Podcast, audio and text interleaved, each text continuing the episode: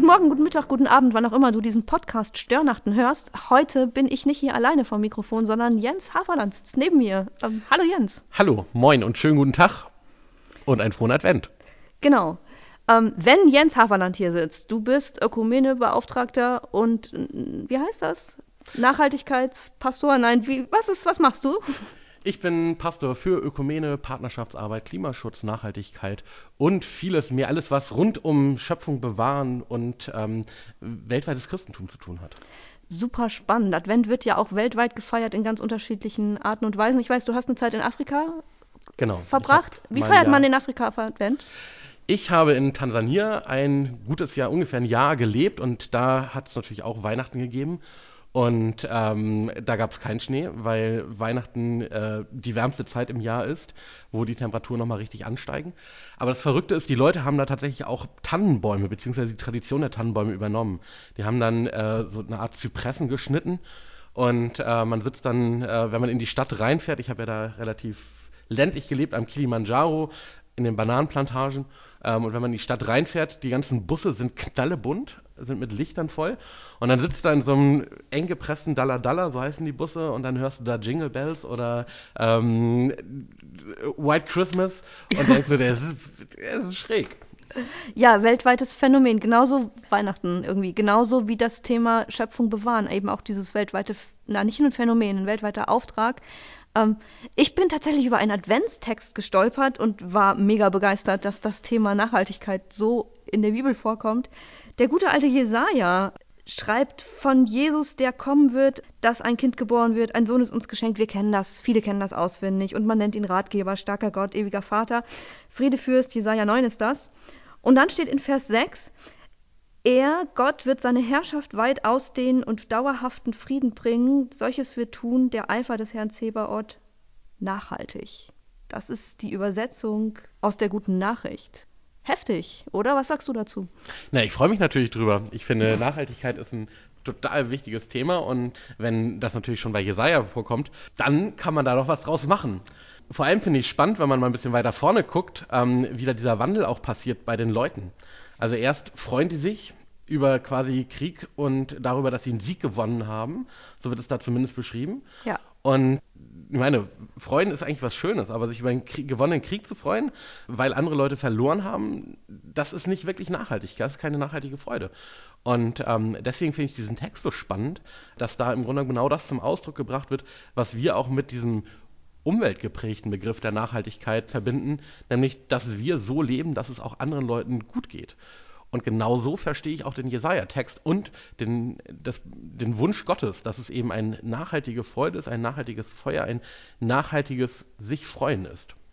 Advent hat ja ganz viel mit Freude zu tun. Ne? Man freut sich über kleine Adventspäckchen, man freut sich über den Glühwein mit Freunden, man freut sich vielleicht auch auf Weihnachten, auf Geschenke, auf diese ganzen Geschichten. Wenn Gott seine Herrschaft so sichtbar machen will durch uns, dass wir uns freuen, aber mit denen, die ja in der ganzen Welt ähm, verstreut an dem beteiligt sind, an dem wir uns freuen. Lieferkette ist da ein Stichwort oder so. Hast du jetzt so als Experte zu dem Thema so zwei, drei Tipps für einen Advent, an dem sich wirklich alle freuen können? Advent ist für mich vor allem auch eine Zeit des Wartens und eigentlich das Aushalten der Vorfreude. Klar, Vorfreude ist die schönste Freude, aber ähm, dieses Aushalten, dass eben noch nicht alles fertig ist und dass eben hm. noch nicht Weihnachten ist. Also gerne wir äh, Weihnachten vorfeiern würden, aber im Grunde genommen dieses Aushalten, dass da erst noch was kommt. Und deswegen finde ich es so wichtig, dass wir jedes Jahr auch Advent feiern, um uns darin immer wieder neu zu üben, auch mit dem zufrieden zu sein oder in dem leben zu können, selbst wenn es noch nicht fertig ist. Und ja, und das hat für mich ganz viel mit Nachhaltigkeit zu tun. Und das ist letztlich auch das, so wie ich ähm, meine Arbeit verstehe. Weil nicht jeder freut sich darüber, wenn unser Klima- und Umweltschutzausschuss mit irgendwelchen Ideen um die Ecke kommt und sagt, oh, man müsste eigentlich ja bei den Gebäudesanierungen einfach darauf achten, dass zum Beispiel eine, ein nachhaltiges Heizsystem eingebaut wird. Dann wird der Bauausschuss erstmal sagen, oh, das ist so teuer. Das ist auch richtig. Aber das ist eine Investition in die Zukunft und vor allem ist die Frage, wo entstehen die Kosten? Ja. Mir fällt da tatsächlich ein nochmal das Thema Warten. Ich meine, man ist es gewohnt, dass man auf die große Plattform klickt mit dem großen A und dann sogar die Sachen innerhalb von 24 Stunden geliefert bekommt, weil wir nicht mehr Moment, warten die Plattform können. mit dem großen A? Ah, Ja, genau. nicht Gottes Sohn, sondern Ah, Ah. ja, genau. Okay. So und aber warten zu können, dass bestimmte Dinge ihre Zeit brauchen, dass eine Produktion von einer Jeans seine Zeit braucht, wenn es fair ist, dass ich eben nicht sofort das Foto in der Hand habe, ähm, wie bei einem digitalen, sondern dass ich sozusagen das Bild sich nach und nach erst entwickelt und sich auch das Bild von Weihnachten in mir im Advent erst nach und nach entwickelt. Ich finde, das sind alles total spannende Themen. Ähm, wie feierst du konkret Advent? Für mich konkret ist das natürlich, ich habe meinen anderen Advent von den anderen Zeiten äh, aus dem Verlag, den habe ich schon viele Jahre. Ich kriege das jedes Jahr von einer guten Freundin geschenkt. Und eine Sache ist eben natürlich schon mal das Aufhängen dieses Kalenders und das sich bremsen, dass man noch nicht vorblättert. Ja, das kenne ich. Das fällt schwer. Das ist so Aber- schön, ne? Das ist einfach so schön, so ästhetisch. Und man will schon mal luschern. Genau. Also für mich ist dieser äh, andere Advent ein ganz wichtiger Punkt. Einfach dieser Moment beim Frühstück ähm, nochmal innehalten und die Texte lesen und nochmal drüber nachdenken. Das ist für mich ein ganz, ganz wichtiger Punkt. Spannenderweise fange ich darüber auch nochmal an, äh, ob ich das sonst auch im Laufe des Jahres immer wieder mal phasenweise tue, aber ähm, die Tageslosung bewusster wahrzunehmen. Und ähm, jeden Tag so die Tageslosung morgens zu lesen und abends nochmal zu überlegen, Mensch, äh, was hat denn jetzt der Tag gebracht oder was ähm, war denn jetzt gerade los? Ähm, das sind für mich ganz wichtige Punkte und in anderen Jahren, also bis auf 2020, äh, war die Musik für mich auch immer ganz, ganz wichtig. Also ich spiele seit Kindesbeinen an im Posaunenchor, in verschiedenen Chören dann immer mit. Ähm, und ähm, da das Spielen draußen auf dem Markt oder am Bahnhof oder vor Altenheimen, ähm, also die Adventszeit ist für mich seit Kindesbeinen an eine absolut musikalische Zeit. Ja, leider sind wir da dieses Jahr in vielen Dingen sehr eingeschränkt, aber wir sind nicht eingeschränkt in der Fähigkeit, Advent so miteinander zu teilen, dass alle was davon haben. Ähm, das ist großartig und es ist total schön, dass du deine Gedanken mit uns geteilt hast heute. Wie, das war's schon? Ja, hau raus, du hast noch zwei Minuten. Ähm, Ich habe noch zwei Minuten. Ich habe euch was mitgebracht. Oder ich habe dir was mitgebracht. Weil Advent, Adventskalender hat ja auch was mit Schokolade zu tun. Und ich habe dir eine besondere Schokolade mitgebracht. Schoko for Change.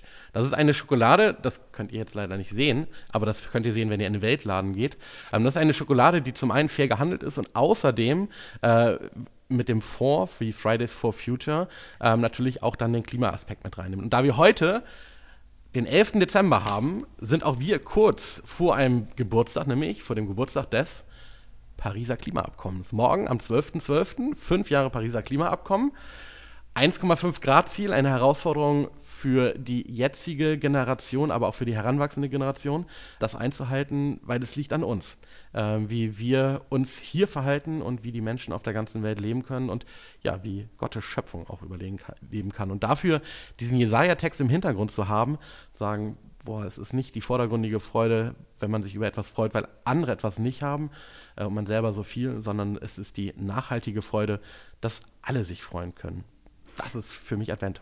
Das ist toll. Dann kommen wir von Choco for Change zu Advent for Change, ähm, der große, ja, der Einweg, wie heißt das immer, Change Agent ist schon geboren und wir dürfen uns an ihm orientieren. Das ist doch schön. Also in diesem Sinne, einen gesegneten Tag, be a Change Agent und esst Schokolade aus dem Weltladen eures Vertrauens. Bis dann. Tschüss.